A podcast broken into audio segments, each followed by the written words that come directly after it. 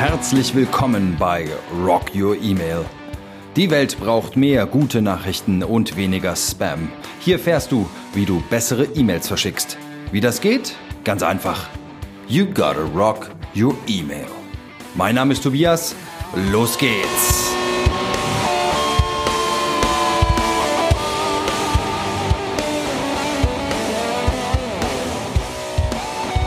Hallo und herzlich willkommen bei Rock Your Email. Hier ist Tobias Eichelpasch, dein Gastgeber und ich bin heute nicht allein. Ich habe jemanden zu Besuch und das ist die Andrea, Andrea Jochum. Hallo heute.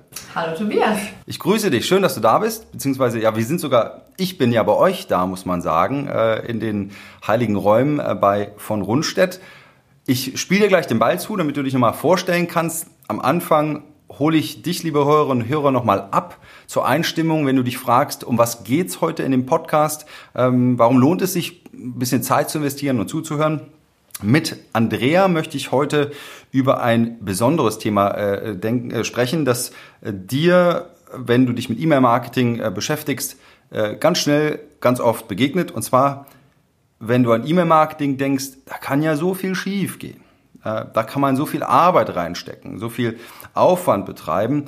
Man ist verunsichert, man weiß nicht so genau, wo fange ich an, wo geht's weiter, erreiche ich mit dem, was ich da investiere, auch überhaupt das, was ich will. Und ähm, wir beschäftigen uns heute mit Fehler machen im E-Mail-Marketing. Und ja, auch ein bisschen über Fehlerkultur, sprechen wir mal ein bisschen allgemein, aber dann haben wir auch ein paar Beispiele. Andrea und ich sitzen heute nicht zufällig hier. Wir sitzen hier, weil wir ein gemeinsames Projekt haben im E-Mail-Marketing und aus dem Projekt können wir heute ein bisschen plaudern, aus der, aus der, äh, aus der Erfahrung, die wir gesammelt haben. Und ähm, wir möchten dir auch mal vor Augen führen, dass Fehler machen okay ist, die Sorgen größtenteils unbegründet es macht natürlich viel Arbeit, E-Mail-Marketing. Da musst du Denkarbeit reinstecken, Schweiß investieren. Aber Fehler machen hilft. Es zeigt sich dann am Ende ähm, und es zeigt sich auch ganz anhand praktischer Beispiele, können wir dir heute erklären, äh, warum die Mühen äh, die Arbeit wert sind. Das als kurze Einstimmung. Jetzt bitte ich dich doch, Andrea, sag doch mal ein bisschen was zu dir. Wer bist du? Was machst du? Ja, ganz herzlichen Dank, Tobias, ähm, und herzlich willkommen bei von Rundstedt hier in, in Frankfurt. Ich freue mich, dass du da bist. Ich freue mich, dass unser, aus unserem gemeinsamen Projekt heraus ähm, etwas entstanden ist, woraus andere auch noch lernen können, nicht nur wir selbst. Ähm, das finde ich super. Und ja, zu mir. Ich bin Marketingleiterin bei von Rundstedt. Wir sind Marktführer für Outplacement und Karriereberatung in Deutschland. Mein persönliches Herz schlägt für digitales Marketing. Ähm, da sind natürlich E-Mail-Marketing, Content-Marketing, Marketing-Automation ein, finde ich, wesentlicher Bestandteil von. Und ähm, meine zweite Leidenschaft gilt dem Brandmanagement. Meine persönliche Mission ist, ein, ist es, ein Unternehmen, was jetzt seit 30 Jahren erfolgreich am Markt ist, mit digitalem Marketing noch erfolgreicher zu machen. Ich bin jetzt seit zehn Jahren im Marketingbereich unterwegs. Ähm, ich habe schon so die Anfänge mitbekommen, wirklich von ganz, ganz einfachem E-Mail-Marketing, was wir damals gemacht haben, jetzt eben in Richtung der Marketing-Automation. Bin selbst jetzt seit anderthalb Jahren an diesem Thema dran, ähm, habe viele Erfahrungen gesammelt, viele Fehler gemacht und einige davon werde ich heute deinen Hörerinnen und Hörern offenbaren. Vielen Dank für deine Offenheit. Ähm, ja, ähm, war so deine Einführung, also Vielen Dank dafür. Ähm, ja, wir hatten es schon erwähnt, anders für unseren heutigen Podcast ist unser gemeinsames Projekt. Ähm, wir arbeiten jetzt seit, ich glaube, einem Jahr daran. Ja. Äh, ziemlich ja. genau, äh, äh Spätsommer letztes Jahr, so 2016 haben wir angefangen. Und ähm, wir haben angefangen, ähm, ne, auf E-Mail-Marketing basierend eine, eine, automatisierte Kampagne aufzusetzen. Ähm, und ähm, zwar sprechen wir nachher drüber, aber anders oder die Idee für den heutigen Podcast will ich den Hörerinnen und Hörern auch noch mitgeben. Ähm, die, die, den Ansporn oder die Idee hast du mir äh, beim Lead Management Summit im Jahr 2017 gegeben. Mhm. Da hast du nämlich einen Vortrag gehalten ähm, über ähm, Fehlerkultur in eurem Unternehmen. Mhm. Äh, das, das hat mich sehr beeindruckt. Da möchte ich auch gerne noch einen äh, Bogen zu bauen. Ich gebe dir auch gleich noch ähm, äh, ganz viel Gelegenheit, das noch ein bisschen zu erzählen. Aber das nur so für den Hintergrund, weil wir uns überlegt haben, ich versuche immer für die Podcasts sowohl ein Thema, das, das dir jetzt in, als Expertin äh, in dem Falle liegt, aber dann eben mit, dem, mit der Verbindung zum E-Mail-Marketing aufzubauen. Deswegen steigen wir da doch mal ein. Ähm, ich würde gerne ähm, etwas äh, mit dir abhalten. Ich habe jetzt nach einem, einem, einem, Begriff gesucht. Ich will jetzt einen äh, und ich hoffe, du empfindest das nicht als äh, ungehobelt. Ich würde gerne ein FUT mit dir abhalten, Andrea. Mhm. Weißt du, was okay. ein FUT ist? Das ist ein Fuck-Up-Talk. Ah, ah. Fuck-Up-Nights, sag mir was. Ja, genau. Fuck-Up-Nights kennst ja. du schon. Also äh, für alle Hörerinnen und Hörer, die sich jetzt verwundert die Ohren reiben, was... Ähm, was für Vokabeln benutzt der Tobias denn hier in seinem Podcast? Äh, vor einer Dame. Also FUT, der Fuck-Up-Talk, kommt nicht von ungefähr. Also die Idee kommt von den sogenannten Fuck-Up-Nights. Äh, die Eventreihe kennst du, hast du schon gesagt. Genau. Ähm, das ist eine tolle Eventreihe. Ich verlinke auch mal im Podcast drauf. Das ist eine Eventreihe, in der Unternehmer ihre größten oder ihre Fehler präsentieren und auch ganz offen damit umgehen, also auf einer Bühne vor Publikum und auch vor allem präsentieren, was sie daraus gelernt haben. Super spannend. Und deswegen Andrea, hast du eine Fuck-up-Mentalität? ja, definitiv. Also ich bin äh, grundsätzlich ein Mensch, der mit Fehlern sehr gelassen umgeht. Ähm, für mich sind Fehler zutiefst menschlichen gehören einfach dazu. Und zwar sowohl im Privatleben als auch im beruflichen Kontext. Viele machen da ja einen Unterschied und sagen, naja, privat ist, ne, bin ich da ganz gelassen und alles gut. Und im beruflichen Kontext werden sie auf einmal total rigoros und da muss alles glatt laufen und es darf kein Fehler passieren. Ich glaube, ähm, dass das falsch ist. Ich bin selbst, und ähm, das muss man vielleicht dazu sagen, die Gelassenheit ist, entspricht nicht unbedingt meiner Natur. Ich bin bekennende Perfektionistin. Das ist ähm, meine größte Stärke und gleichzeitig auch meine größte Schwäche. Ähm, für mich ist Perfektionismus zunächst mal positiv, weil das ist für mich der Motor, der mich immer wieder zu Höchstleistungen, zu Spitzenleistungen antreibt. Jeder, der mich kennt, wird das wahrscheinlich unterschreiben können. Ähm, an der Stelle, es tut mir leid, liebe Mitarbeiter. ich weiß, ich weiß darum und ich bemühe mich auch, äh, das nicht von anderen ständig einzufordern. Gleichzeitig bin ich aber auch ein großer Freund von Pragmatismus. Also ich bin jemand, äh, der Dinge einfach gemacht haben möchte.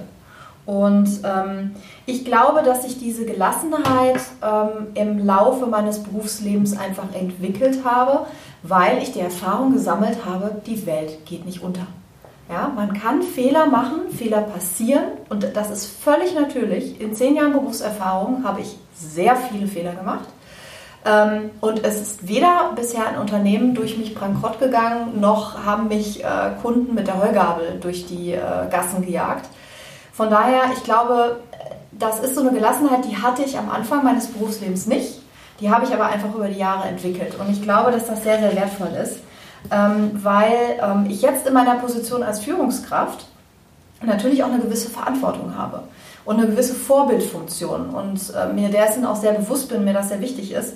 Mir ist es wichtig, oder ich finde es anders formuliert, ich finde es ganz grauenvoll, wenn Mitarbeiter sich nicht in einem Umfeld arbeiten, in dem sie sich nicht trauen können, über Fehler zu sprechen und ähm, da Angst haben vor der Reaktion ihrer Führungskraft. Und ähm, das führt meiner Meinung nach dazu, ähm, dass man sich Mitarbeiter heranzieht, die immer auf Nummer sicher gehen, die ähm, dadurch ihr Potenzial nicht entfalten können und die immer hinter ihren Möglichkeiten bleiben werden. Und von daher ähm, aus verschiedenen Blickwinkeln finde ich eben, dass Fehlerkultur ein ganz, ganz wichtiger Faktor ist, ähm, damit Mitarbeiter sich voll entfalten können. Das ähm, war jetzt ein schöner Rundumschlag, was mir gefallen hat. Du hast so ein bisschen auch bei dir angefangen, also bei dir persönlich, ähm, wie du mit Fehlern äh, umgehst. Die Gelassenheit, also das ist etwas, das hatte ich mir im Vorfeld auch notiert, äh, dass eben ich jetzt im Laufe des letzten Jahres, in dem wir zusammengearbeitet haben, immer mal wieder sehr positiv wahrgenommen habe, dass du da relativ gelassen mit umgegangen bist. Wir sprechen nachher mal über die konkreten Fehler, die wir jetzt hier im E-Mail-Marketing gemacht haben und, äh, und geben das mal zum Besten. Aber ähm, du, du hast ja besonnen reagiert, sehr lösungsorientiert.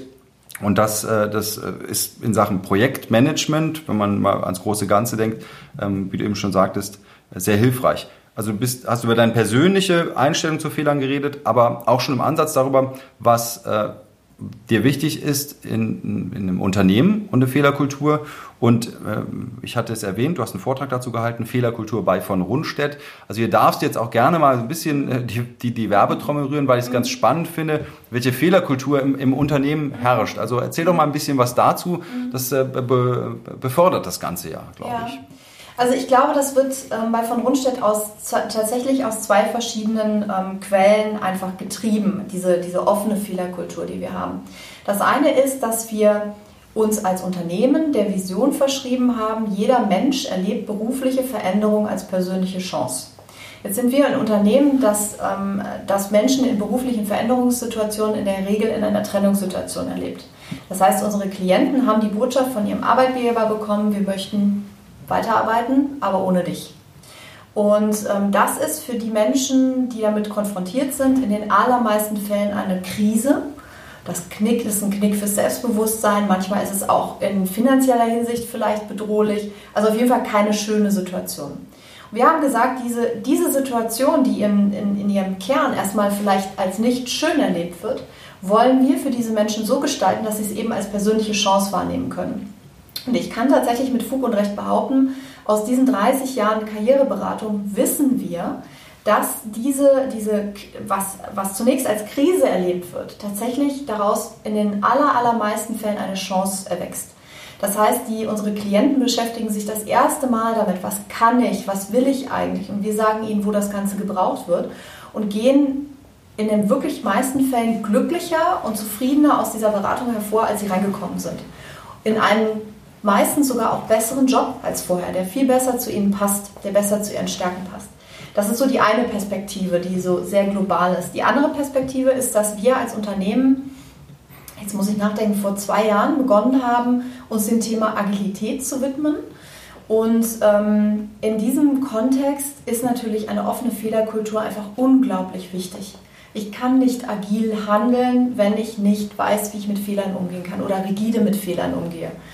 Das bedeutet, ähm, ich, will mal, ich will mal einen Aspekt da besonders hervor, hervorheben, das ist das Thema Bauen, Messen, Lernen. Manche kennen das auch unter dem Lean Startup Prinzip. Also wenn man danach googelt, findet man da auch entsprechende Infos, Literatur dazu.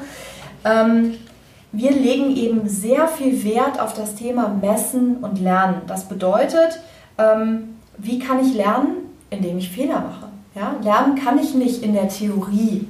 Das bringt mir nichts. Da komme ich nicht weiter. Ähm, und wenn A nicht funktioniert, dann probiert man eben B. Und wenn B nicht funktioniert, dann probiert man C. Das ist ein iterativer Prozess, aus dem heraus dann aber Innovation entstehen kann. Und das haben wir einfach gemerkt in den letzten zwei Jahren. Wir sind noch lange nicht da, wo wir hinwollen, aber wir haben einfach festgestellt, wir sind viel schneller und wir sind innovativer, als wir es vorher waren, indem wir uns zugestehen, zu bauen, zu messen, zu lernen und Fehler zu machen dabei. Ähm, und ich bringe jetzt mal vielleicht zwei tatsächlich auch sehr konkrete Beispiele. Also bei uns im Führungskreis gab es tatsächlich die Diskussion, ob wir ähm, Mitarbeiter, die einen Fehler gemacht haben, einen Blumenstrauß überreichen. Einfach um damit zu unterstreichen, Fehler sind für uns was Wertvolles. Das ist nichts, was es zu vermeiden gilt, krampfhaft und dann auch noch möglichst zu vertuschen, sondern ähm, was tatsächlich wertvoll ist, woran man lernen kann, woran man wachsen kann. Ähm, und ein zweites, vielleicht konkretes Beispiel, was vielleicht auch den Hörern hilft, ähm, sich mal damit auseinanderzusetzen, ist das Thema Retrospektiven. Das heißt, wenn wir ein Projekt hatten, ähm, idealerweise auch noch eins, wo es so ein bisschen im Prozess mal gehakt hat, wo nicht immer alles rund gelaufen ist, machen wir gerne eine Retrospektive. Das bedeutet, wir sitzen uns mit dem gesamten Projektteam hin und stellen uns die Frage, was ist gut gelaufen, was ist schlecht gelaufen, was hätten wir besser machen können, was können wir jetzt fürs nächste Mal daraus lernen. Und ähm, das hilft uns einfach oder das gibt uns den Raum, um Fehler offen anzusprechen. Dann staut sich kein Frust auf und wir haben im Team tatsächlich auch die Möglichkeit, gemeinsam aus diesen Dingen zu lernen. Und ähm, ich kann da tatsächlich aus der, aus der Erfahrung heraus sagen, ich habe jetzt schon mehrere Retrospektiven gemacht nach Projekten, die Menschen sind immer rausgegangen und waren total überrascht, was sie alles gelernt haben. Weil man denkt ja immer so, naja, ich habe das Projekt begleitet, ja, das ist irgendwie nicht gut gelaufen, ja, ja, das machen wir beim nächsten Mal anders. Aber wenn man sich in der Gruppe tatsächlich nochmal hinsetzt und die, die verschiedenen Perspektiven auch nochmal austauscht und offen über Fehler spricht, die man auch selber gemacht hat, dann entsteht daraus etwas total Positives. Und äh, das kann ich wirklich nur empfehlen, jedem empfehlen, das mal beim nächsten Projekt einfach sich hinzusetzen und dieses ganz, ganz einfache Instrument zu nutzen, um da mal drauf zu gucken. Ähm, klingt sehr spannend. Ähm, ich glaube, wir haben im Juli 2017 wir haben einen Workshop zusammen gemacht, das war vor, vor ein paar Wochen. Mhm. Und das war natürlich jetzt nicht äh, überschrieben mit Retrospektive.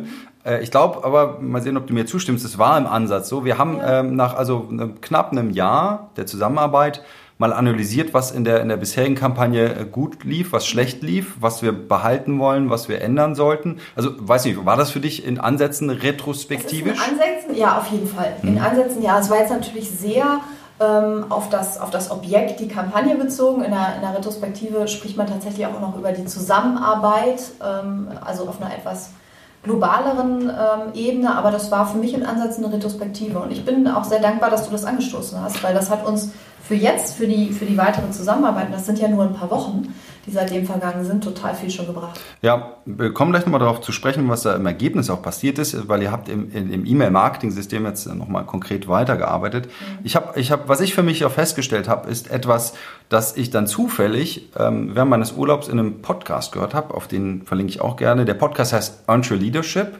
und die hatten den Marketing Mastermind himself, Seth Godin, zu Gast, ähm, der auch nochmal beleuchtet hat, dass es unterschiedliche Arten von Fehlern gibt. Und wenn wir heute von Fehler machen reden, mhm. dann reden wir nicht von den Schludrigkeiten. Also mhm. wenn man wirklich ein bisschen schlampig umgeht, wenn man ähm, nicht gewissenhaft arbeitet. Und das war der Unterschied, den er auch gemeint, ge gemacht hat. Äh, ich hatte da mal sogar ein Zitat ähm, aufgeschrieben, ähm, welche Fehler man gut heißen sollte. Er meinte, we mean the generous mistakes, the brave one, the one that leads to learning. Also äh, die, die mhm. wirklich zu einem zum Lerneffekt führen. Wenn man also nach bestem Wissen und Gewissen handelt mhm. und mutig vorangeht mhm. äh, und dann Fehler macht, kommt da viel bei rum. Also das war auch das Gefühl, das ich ähm, vorher eingestellt hatte, bevor ich unseren Workshop vorbereitet habe, dass wir bis dahin mit bestem Wissen und Gewissen mhm. gearbeitet haben. Wenn wir mal so an, den, an den, das Projekt, die Kampagne selber denken, mhm. ähm, fällt dir da jetzt, ähm, etwas ein, das du hervorheben würdest, von dem du sagst, das ist jetzt mal wirklich aufs E-Mail-Marketing, auf die. Automatisierung bezogen, ein, ein schönes Beispiel, mhm. das zeigt, welche Fehler wir gemacht haben und wie wir daraus gewonnen haben?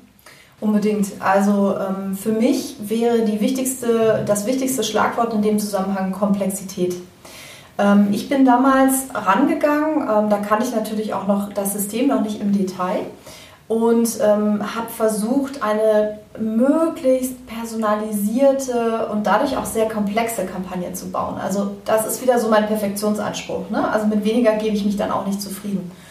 Und ähm, ich habe in dem Zusammenhang, ähm, wir haben die Kampagne aufgebaut, ne, alles sehr, sehr theoretisch, ne, wirklich so erstmal alles theoretisch aufgebaut und dann haben wir angefangen, das Ganze in dem System zu bauen.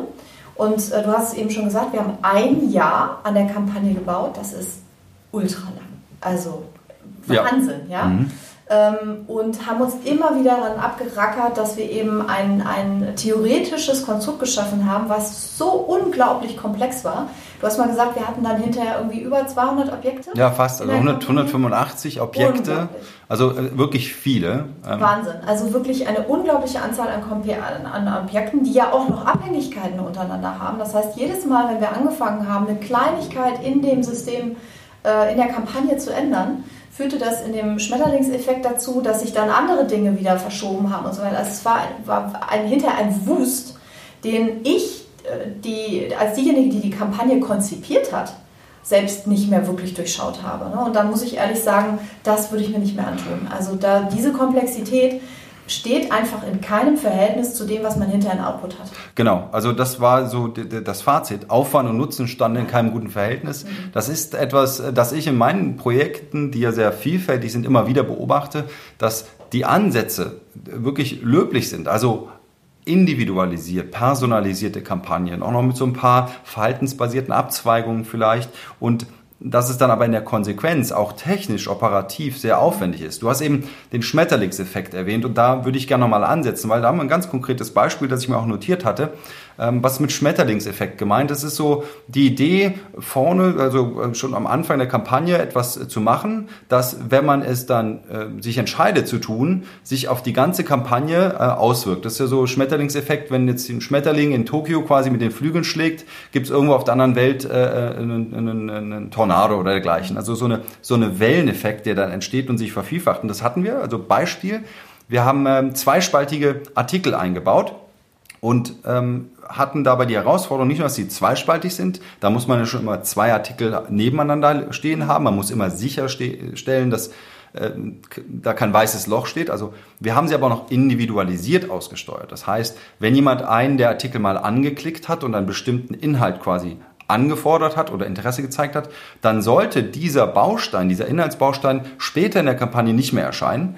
Und ich habe es mal ausgerechnet, wir hatten jetzt, weil die Idee ist gut, individualisiert Inhalte auszusteuern. Jetzt haben wir eine fünfstufige Kampagne gehabt. Wir hatten immer eine Regelprozess-E-Mail und eine Erinnerungs-E-Mail, wenn jemand auf die Regelmail nicht äh, reagiert hat. Und da hatten wir also pro Stufe zwei E-Mails und da jeweils ein Zweispalter, macht also vier Artikel. Und dann brauchten wir Alternativartikel, also die angezeigt würden, wenn der eine nicht mehr angezeigt werden sollte. Und wenn man das mal alles zusammenrechnet, haben wir also aufgrund dieser ersten Entscheidung mussten wir 40 Artikel erstellen und technisch mhm. sauber ähm, einbinden, mhm. dass sie individuell ausgesteuert wird. Und das, das war halt, das hat sich auf Scoring ausgeübt und so weiter. Mhm. Und das war ein großer Lerneffekt, fand ich. Jetzt machen wir es anders. Ihr habt jetzt schon äh, weiter angelegt. Ihr habt jetzt die Zweispalter, glaube ich, weggelassen, oder? Oder so, nee, soweit es geht? Die, wir haben die Zweispalter schon noch drin, aber ohne diese Personalisierung. Genau, ohne die ähm, Personalisierung. Genau. Schon sind es nur noch die Hälfte der Artikel ja. bei einer längeren Kampagne. Allein, allein der Effekt ähm, reduziert das Ganze. Also das fand ich war ähm, ähm, ein schönes Beispiel. Und was hatten wir noch? Ach ja, genau. Und das Marmeladenexperiment, das hatten wir auch erzählt. Da mache ich auch noch einen separaten Podcast zu. Das steht schon auf der Themenliste. Aber das ist so ein bisschen die Idee. Wir hatten äh, viele Artikel in den einzelnen E-Mails, viele Call-to-Action-Links. Mhm. Und es gibt also ein Marmeladenexperiment von einer Wissenschaftlerin. Es hat nachgewiesen, dass wenn man Lesern oder im Netz überhaupt zu viele Optionen, Wahloptionen, zu viele Call-to-Action-Buttons und Links anbietet, dann führen zu viele Optionen zu weniger Entscheidungen und weniger Klicks in dem Sinne. Und das war die Konsequenz daraus, dass ihr zumindest sorgsamer, glaube ich, umgeht ähm, ja. mit, mit den Klicks, mit den Call-to-Action-Buttons. Ja, es sind tatsächlich ja auch keine, eigentlich auch keine für uns neuen Erkenntnisse. Also wenn ich eine Landingpage baue, dann hat die einen klaren Call-to-Action, mehr nicht. Also es ist ja eigentlich auch keine Rocket Science. Aber man ähm, überholt sich manchmal selbst, ne? weil dann bietet, das System bietet wahnsinnig viele Möglichkeiten man hat endlich, ist endlich jetzt nach langer strategischer Vorarbeit äh, bei der ersten Kampagne angelangt und jetzt will man es eben auch richtig machen und richtig knallen lassen. Ähm, du hast in einem deiner Podcasts über E-Mail-Archetypen gesprochen. Ich bin der Kampagnenaktivist. Ja, genau. ähm, das, das ist halt einfach so. Und ich glaube auch da, ähm, wenn man da nochmal sich selbst zurückholt, und das geht mir auch immer wieder so, ich bin eben jemand, der sehr schnell ist in seinem Doing und dann eben immer auch direkt nach dem bestmöglichen Ergebnis zielt ich muss mich selber immer wieder bremsen ähm, und wieder zurückholen und sagen, was ist das MVP, das Minimal Viable Product? Das kann man auch hierauf übertragen. Das Minimal Viable Product wäre auf keinen Fall diese komplexe Kampagne gewesen, sondern eine ganz einfache automatisierte Strecke, die man dann im zweiten Schritt personalisieren kann und dann in einem dritten Schritt noch weiter personalisieren kann, aber auf Basis dessen, was man bis dahin gelernt hat und nicht von vornherein einen riesen theoretischen Aufbau ähm, hinstellen und dann anfangen, hinterher wieder runter zu reduzieren. Das macht überhaupt keinen Sinn. Ne? Also auch ja. da bauen, messen, lernen hilft im Marketing immens. Jetzt haben wir die erste Kampagne aufgebaut und die hat wirklich länger gebraucht und mehr Arbeit. Jetzt hat man noch den Workshop und ihr hattet ja schon von vornherein mehrere, mehr Kampagnen geplant. Mhm. Nach der ersten mhm. habt ihr schon weitergemacht. Was, ja. was habt ihr da jetzt erfahren bei den, bei den Folgekampagnen, die ihr angefangen habt aufzusetzen? Also wir sind ähm, mit deutlich weniger Komplexität unterwegs. Ähm, wir haben vor allen Dingen im Blick gehabt, das Ding einfach fertig zu kriegen. Und ähm, wir haben eben gesagt, ein Jahr. Die nächste darauffolgende Kampagne hat meine Kollegin in zwei Tagen konzipiert. Ja. Ne, also es ging super schnell. Klar, wir haben jetzt natürlich auch nicht mehr die technischen Herausforderungen, wie bringen wir jetzt irgendwelche iFrames und so weiter auf die Website und solche Dinge. Also das haben wir jetzt nicht mehr, klar.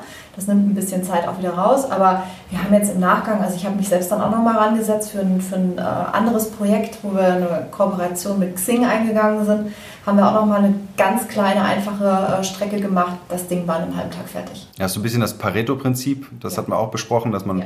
Also mit 20 Prozent des Aufwands mhm. vermutlich 80 Prozent der Erfolge ähm, erreichen kann. Und wie du schon sagtest, das ist auch immer so ein Tipp, den ich allen gebe, die sich mit E-Mail-Marketing und Automatisierung beschäftigen, ähm, kleiner anzufangen, eine überschaubare Kampagne zu entwickeln, sie aufzubauen, auch zu starten, auch wenn man schon weiß, man möchte sie weiterentwickeln, aber danach weiter aufbauen. Danach überlegen, wo lohnt sich das Ganze weiterzuentwickeln, auszubauen, ähm, nochmal eine Schleife einzubauen, mehr Inhalte oder das Ganze vielleicht auch zu verlängern in, in der zeitlichen Dimension.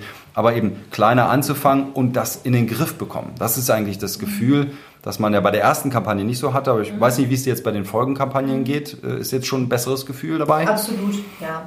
Also ähm, man muss ja auch ganz klar sagen, wir ähm, im Marketing, das ist ja auch so ein Lernprozess, der sich in vielen Köpfen erstmal verankern muss. Wir müssen uns einfach den Zahlen stellen. Ich kann die tollste Kampagne der Welt konzipiert haben, wenn am Ende des Tages nichts dabei rumkommt. Also die Empfänger, ich kriege keine Empfänger rein, die Empfänger bleiben auf irgendeiner Stufe ständig hängen, ich kriege sie nicht in den Sales Ready Status, dann hilft die mir ja nichts. Ja? Das heißt also erstmal klein anzufangen, einfach anzufangen zu gucken, interessiert das Thema überhaupt? Ja? Kriege ich da überhaupt jemanden rein? Kriege ich den durchgeschleust? Ja?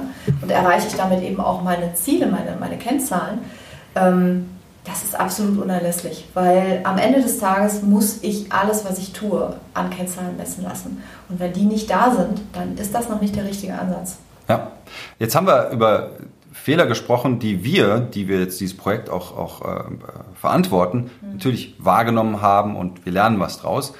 Und die Frage, die sich mir aber auch mal stellt, ist, ich, ich habe auch, bei Rocky E-Mail geht es immer darum, an den Empfänger zu denken. An die, diejenigen, die es abbekommen, im positiven Sinne. Äh, jetzt äh, meine Frage an dich. Es sind Fehler gemacht worden, nicht nur in dieser Kampagne, aber im E-Mail-Marketing macht man Fehler. Wie kommt das bei den Empfängern an? Nehmen die das wahr? Reagieren die da drauf? Also hast du da mal positiv, negativ Reaktionen bekommen? Vielleicht hast du da noch was. Ja, also da würde ich sagen, sind die Reaktionen, Reaktionen tatsächlich sehr unterschiedlich. Wir haben auf ähm, E-Mails schon ähm, eine Mail zurückbekommen, wo jemand, wo ein Empfänger einen einzelnen Rechtschreibfehler uns äh, zurückgespiegelt hat und gesagt hat, hier, ne, da guck mal und so weiter, das schreibt man doch so und so. Ich dachte, okay, gut, ja, das Danke. war mal sehr, sehr, sehr, aus, sehr genau gelesen. Ähm, wir haben aber auch schon ähm, tatsächlich mal eine Mail gehabt, wo alle Links komplett ins Leere geführt haben. Da habe ich keine einzige Reaktion drauf bekommen. Ähm, ich denke, das ist zum einen, äh, oder wir haben letztens noch ein weiteres Beispiel, wir haben aus Versehen einen Newsletter zweimal verschickt. Kam auch nichts zurück. Also hat sich auch keiner gemeldet und hat gesagt, hey, ich habe euren Newsletter gerade zweimal bekommen. Das liegt natürlich daran, dass das Medium E-Mail sehr schnelllebig ist. Also du hast in einem, ich weiß gar nicht, ob das in unserem Workshop oder einem deiner Podcasts war, äh, noch von acht Sekunden gesprochen. Also wenn ja, ist so eine Sekunden Daumenregel. Ja, ja. deine E-Mail wirklich liest oder scannt, ähm, ist das schon gut. Ähm, eine E-Mail ist, glaube ich, gerade wenn auch ein Fehler drin ist, die ist dann halt einfach schnell gelöscht und schnell vergessen. Das ist natürlich gut, weil der Fehler nicht so ins Gewicht fällt. Zum anderen ist es natürlich aber auch schlecht, weil ähm, deine, du deine Ziele so natürlich auch nicht erreichst. Ne? Also gelöscht, vergessen, ja, dann Verpufft. dein Ziel ist dann eben, kannst du dann eben auch vergessen. Ähm, ich glaube außerdem tatsächlich, häufige Fehler führen natürlich auch dazu, dass der User das Vertrauen in dich verliert. Also ich schließe immer ähm, bei solchen Sachen immer auch gerne von mir auf andere. Ich bin ein total ungeduldiger Empfänger. Ähm, wenn ich eine E-Mail bekomme und ich meine, ich kriege, klar, man kriegt viel Zeug, weil man bei vielen Newslettern auch automatisch angemeldet ist, obwohl man es nie wollte. Also war noch so der Klassiker. Und ähm, wenn ich dann mal irgendwo auf den Link klicke, weil es mich interessiert und das funktioniert nicht, dann bin ich echt genervt. Beim ersten Mal ist das okay, ähm, aber wenn das tatsächlich nochmal passiert, dann bin ich wirklich sehr genervt und das genervt dann übertrage ich auch auf die Marke.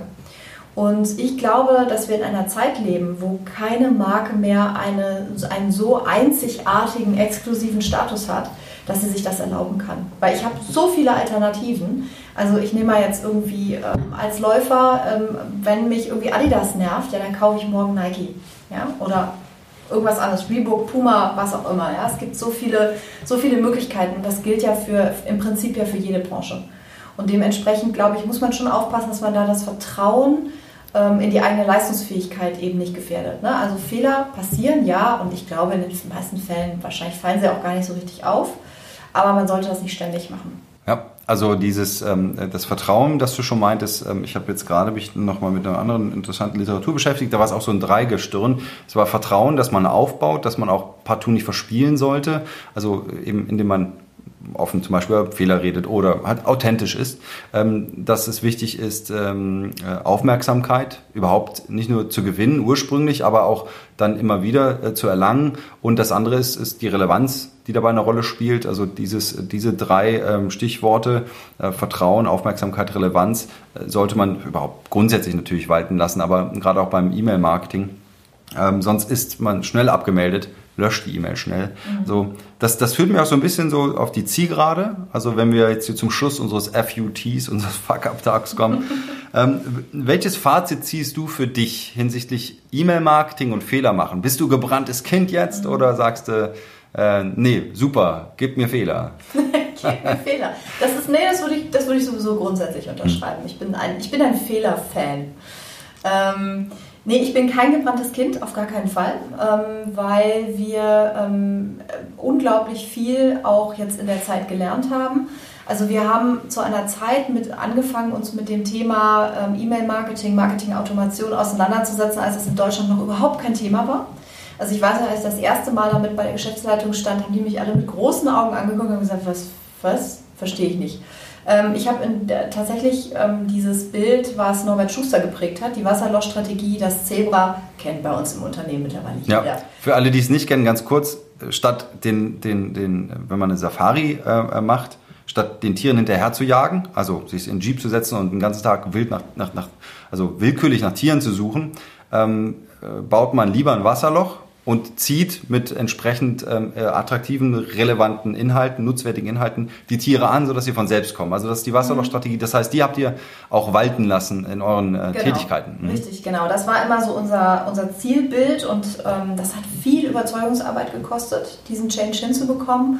Ähm, von einem ganz klassischen Marketing, ähm, was sich natürlich schon auch immer weiter Richtung Online eben verschoben hat aber ähm, das eben so auch als Zukunftsvision. Ne? Das ist so meine Zukunftsvision. Ich habe immer gesagt, da will ich hin und ich glaube, dass wir ähm, untergehen werden, marketingtechnisch, wenn wir das nicht tun.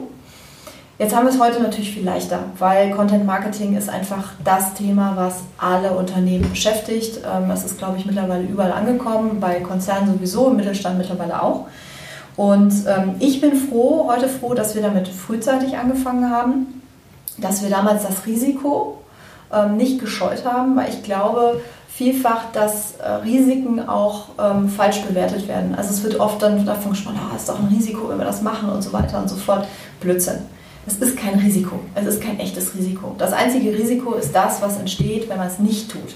Weil man nämlich den Fortschritt in dem Moment verpennt und der Markt entwickelt sich so schnell weiter, so rasant weiter, dass selbst kleine Verzögerungen schon eine Auswirkung auf die Positionierung eines Unternehmens im Wettbewerb haben. So, und ich bin froh, dass wir frühzeitig angefangen haben, weil wir, ähm, klar, solche Prozesse einzuführen, kostet Zeit. Wir haben eben über, unsere erste, über unsere erste Kampagne gesprochen, ein Jahr. Klar, wir haben natürlich zwischenzeitlich auch schon andere Dinge gemacht, aber nichtsdestotrotz, die Prozesse kosten Zeit, vor allen Dingen, wenn man es richtig macht, wenn man die Strategie dahinter auch baut. Ähm, das ist Zeit, die wir jetzt zum Lernen nutzen konnten, zum Fehler machen, zum Lernen. Ähm, und Zeit natürlich, aber die wir jetzt auch dem Wettbewerb voraus sind. Und ähm, das ist einfach wahnsinnig wertvoll. Wir haben Fehler gemacht, wir haben gelernt, wir haben unsere Strategie massiv angepasst daran. Wir nutzen Tools wie die Retrospektive oder eben auch tatsächlich eigene Zahlen, um immer wieder das auf den Prüfstand zu stellen. Und ich persönlich finde, solange Fehler als Anlass zur Selbstreflexion genutzt werden und als Chance, um an ihnen zu wachsen, sind, Fe sind Fehler für mich das wertvollste Entwicklungspotenzial. Und zwar sowohl für mich persönlich als Mensch, als auch etwas größer gefasst fürs Unternehmen. Sehr schön. Wunderbare äh, Schlussworte. Ähm, vielen Dank dafür. Äh, ich würde gerne Folgendes noch machen zum Schluss unseres Podcasts. Ich würde dir gerne jetzt auch die Gelegenheit geben, ähm, zunächst dass du sagen kannst, wo kann man dich finden, wo kann man dein Unternehmen finden, äh, falls jemand Interesse hat, äh, darüber mehr herauszufinden. Also mich findet man ganz klassisch bei Xing, bei LinkedIn, ähm, Andrea Jochum. Wer sich gerne mit mir vernetzen möchte und mit mir austauschen möchte zu dem Thema, egal ob Fehler oder E-Mail-Marketing und Marketing-Automation, super gerne. da bin ich mal ansprechbar. Mein Unternehmen findet man natürlich äh, online www.rundstedt.de oder auch zum Beispiel ähm, unseren Blog www.karriere-blog.de. Da bloggen wir zu allen Themen, was eben rund um berufliche Entwicklung und äh, Karriere zu sagen ist. Da plaudern unsere Karriereberater aus dem Nähkästchen und geben da ihre Erfahrungen aus 30 Jahren Karriereberatung weiter. Ich finde unsere Blogbeiträge total klasse und spannend und äh, kann ich nur empfehlen, mal vorbeizuschauen. Vielen Dank dafür. Dann zum Schluss komme ich wieder, wie jede Episode eigentlich, zu den Schlüsselgedanken und noch zum Call to Action. Ähm, die Schlüsselgedanken, die ich mir notiert habe für heute, sind wieder drei in der Zahl. Mein erster wäre, Fehler sind unvermeidbar, also erwarte sie, lass dich deswegen aber nicht vom Tun abhalten, besonders auch nicht im E-Mail-Marketing, mach dein Ding. Ähm, zweitens, betrachte Fehler als Feedback. Also Fehler, finde ich, sind oftmals zu negativ behaftet, aber wenn du sie als Feedback betrachtest, nicht als etwas Negatives, dann helfen sie dir besser zu werden. Und drittens, ähm, du musst im E-Mail-Marketing anfangen, tun, machen, ausprobieren. Und wenn du nach bestem Wissen und Gewissen arbeitest, dann wirst du nicht nur erfolgreich sein, du wirst auch lernen, aber du wirst an dein Ziel kommen und am Schluss, äh, wieder mal als E-Mail-Marketing gedacht, wirst du auch an das Ziel kommen, dass du wertvolle E-Mails an deine Empfänger schickst. Und darum geht's ja im Kern auch bei Rocket E-Mail. Das waren die Schlüsselgedanken. Ähm, mein Call to Action, wenn du ihn hörst, sei so nett, schick mir dein Feedback, bewerte den Podcast, äh, sei es ähm, am Blog, bei iTunes, äh, Stitcher oder wo auch immer du den äh, Beitrag gerade hörst. Mit deiner Bewertung erhalte ich wertvolles Feedback, ähm, damit es von Rock Your Email in Zukunft noch mehr gibt, für mehr gute Nachrichten und gegen Spam. Herzlichen Dank, Andrea, dass du dir die Zeit genommen hast heute für den Podcast. Hat mir viel Spaß gemacht, habe viel gelernt auch aus meinen Fehlern, ja, aus unseren Fehlern. Ähm, danke, dass du dir Zeit genommen hast. Vielen Dank. Tschüss.